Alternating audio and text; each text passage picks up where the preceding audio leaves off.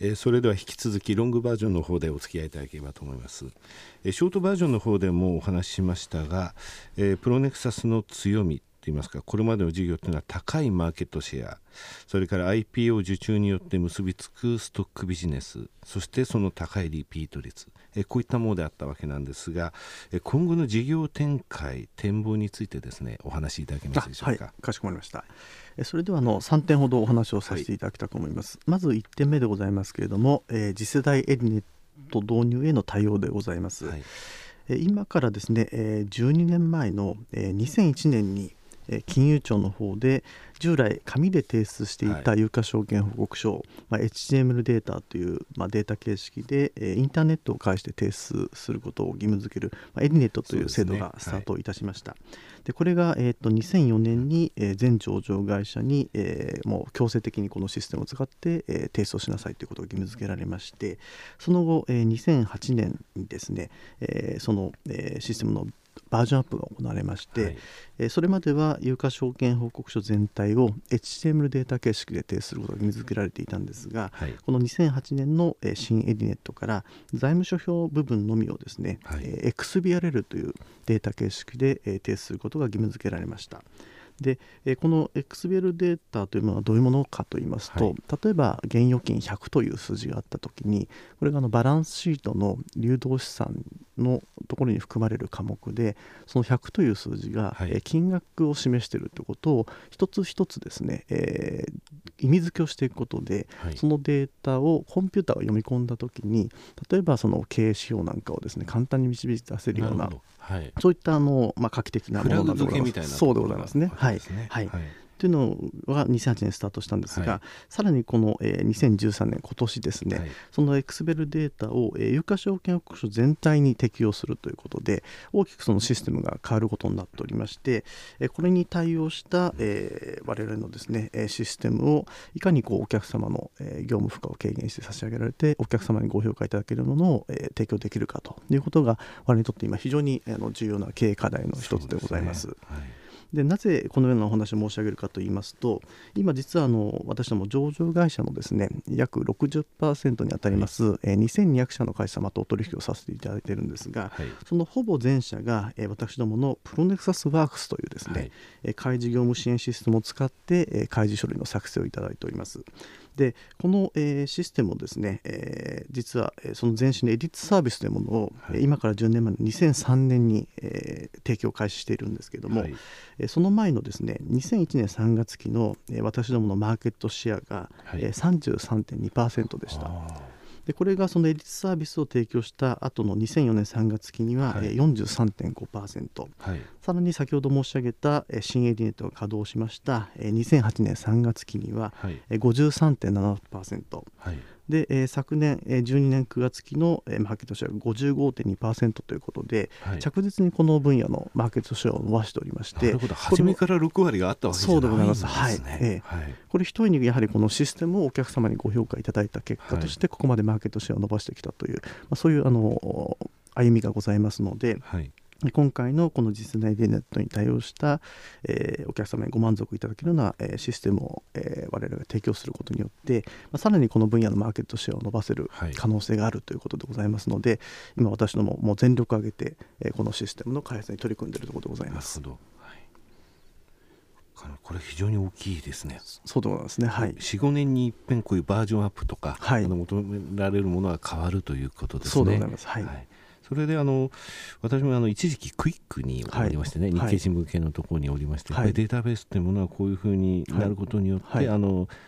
いろいろな企業分析とか集計する会見についても非常にあの出しやすくなるんですよね、そして企業さんもよく対応されているというのはやはりこういうシステムがあってそれをお使いになられていると。いうことなんです、ね、そうなんですね、はい、例えば法令改正なんかがありますと、すべてこのシステムの方でそれを吸収してですね、お客様はそこをあまり意識せずに、はい、えー、書類の作成をいただけるような形でご提供させていただいておりますので。はい、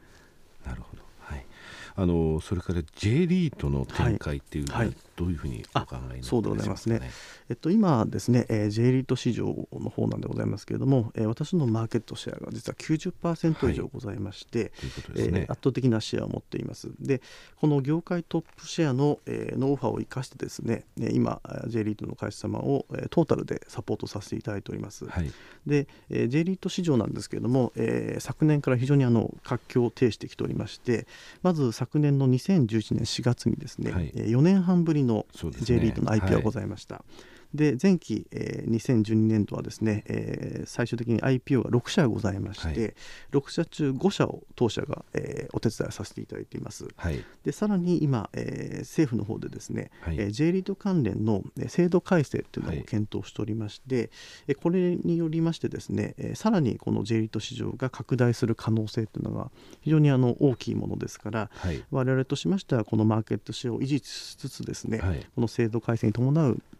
えー、これもシステムですね、ね、はい、システムも含めてですけれども、えー、ここの対応をですね今全力を挙げて取り組んでいるところでございます。なるほど。9割のシェアって大きいですねこれね。そうですね。はい。あのまあ J リートにつきましては皆さんご案内のように今現在日銀が、えー、ETF とですね、はい、J リート買い入れというものを、はい、えー、行っていると。でそのあの発表されてからですよね、J リートについて非常にあのマーケットが活況を呈してきて、ね。はい、昨年、本当あの4年半ぶりの IPO から結局6社、はい、ということですね、ここの部分につきましては、今の日銀の姿勢考えますと、ですね、はい、まだまだこの IPO っていうのは増えていく可能性というのは十分ございますね、はい、その際にこのあの現在行われている制度改正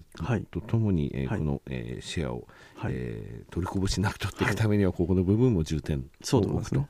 いうことでございますね。はいえー、それでは3点目を教えていただきたいんですけれども、はい、3点目はデータベース事業の強化でございます、はい、私ども今から、えー、10年ほど前に、えー、EUR データベースというですね、えー、全上場企業の有価証券報告書決算単身をデータベース化しましたサービスを、えー、提供開始いたしまして現在では、えー、国内のですね110を超える大学に、えー、ご採用いただいておりましてこの分野で圧倒的なシェアを持っております、はい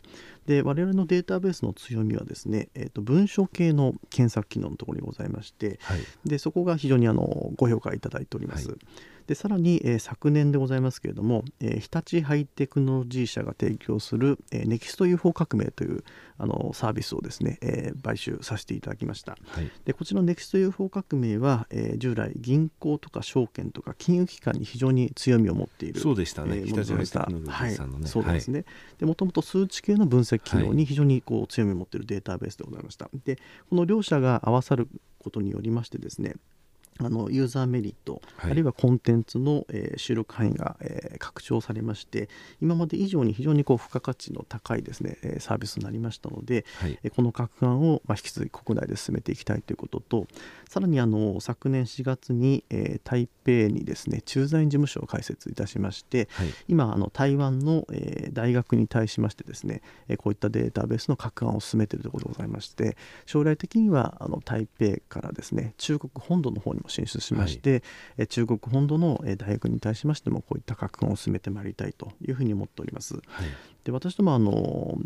事業柄ですねあのそれぞれの国の、えー、法律の問題であるとか、ね、言語の問題がありまして、はい、なかなか今の事業をそのまま海外に持っていくということが難しいんですが、はい、こういったデータベース事業であるとかあるいはシステムサービスであればですねあの国をまたいで、えー、グローバル展開が可能だというふうに思っておりますので、はい、まあ、そういった切り口からですね、えー、我々の、えー、グローバル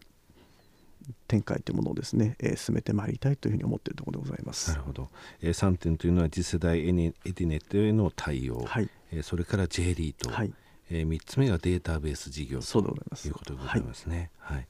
あのー、話はえー、朝剤の方に、はい、ちょっと、はい、え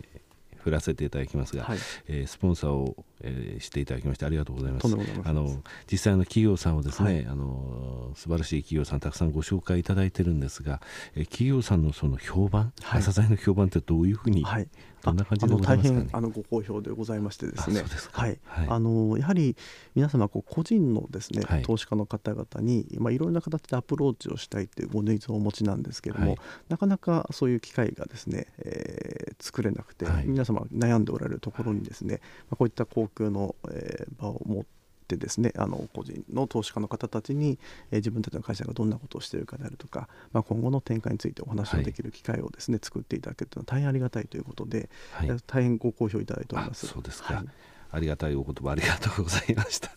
はい。えー、これからもですね朝田よろしくお願いいたします。ます。私の方でもですね、はい、あの取材後期の方で、はい、えー、フォローさせていただいていろいろとあのプロネクサスさんについて、えー、お書きしたしさせていただきたいと思いますので、はい、またあの、えー、今ちょうど決算期でお忙しいところ、お越しいただきましてありがとうございます。また。あの、えー、いつかですねこの番組の方にお越しいただけたらと思いますので、はい、はい、これからもよろしくお願いします。